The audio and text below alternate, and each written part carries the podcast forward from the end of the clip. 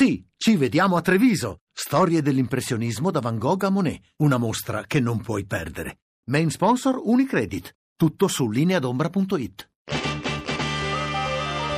RAI GR1 Siamo famiglie intere in mezzo a una strada.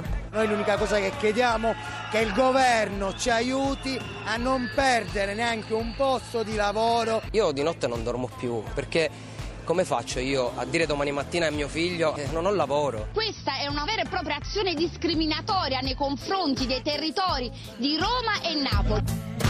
Abbiamo dato tutto a questa azienda, sono 17 anni. L'incontro previsto oggi andrà avanti fino a quando ci sarà il tempo di trovare questa fatidica soluzione. L'ultima volta veramente abbiamo avuto una brutta impressione. Teoricamente dal 21 l'azienda uh, potrebbe procedere con l'invio delle lettere di licenziamento ai lavoratori.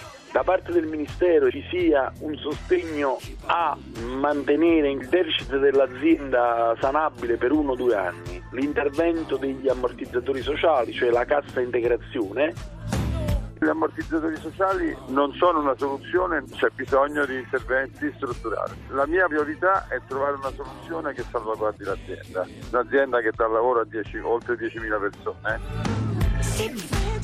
Un esercito di lavoratori in Italia e all'estero, professionisti dei call center. 10.000, lo abbiamo sentito, dice la D Almaviva Andrea Antonelli, ma oggi in 2.500, un quarto del totale, stanno rischiando il posto di lavoro. A Roma e a Napoli, stabilimenti a un passo dalla chiusura.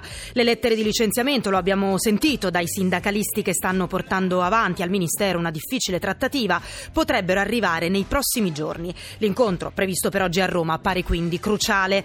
Al governo il faticoso compito di mediare tra due posizioni finora inconciliabili. Da un lato i lavoratori e i loro rappresentanti, oggi in sciopero, decisi a non rinunciare a uno stipendio già basso che Almaviva ha chiesto di ridurre. Dall'altro l'azienda contraria a un nuovo ricorso agli ammortizzatori sociali.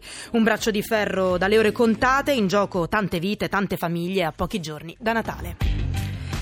E nel giornale c'è anche la politica in primo piano, all'assemblea del PD Renzi fa autocritica, al referendum dice abbiamo straperso, poi però l'ex premier guarda avanti e lancia la sua proposta, andiamo al voto con il Mattarellum, se con Odi Grillo e Forza Italia apre invece Salvini. Torneremo inoltre su quanto sta accadendo in Campidoglio, in pole position per la nomina vice sindaco Colomban, uomo vicino a Casaleggio, ma è ancora scontro nel movimento. Nella pagina economica anche il caso Montepaschi, la parola passa al mercato, da oggi fino a giovedì l'aumento di capitale per tentare di salvare la banca.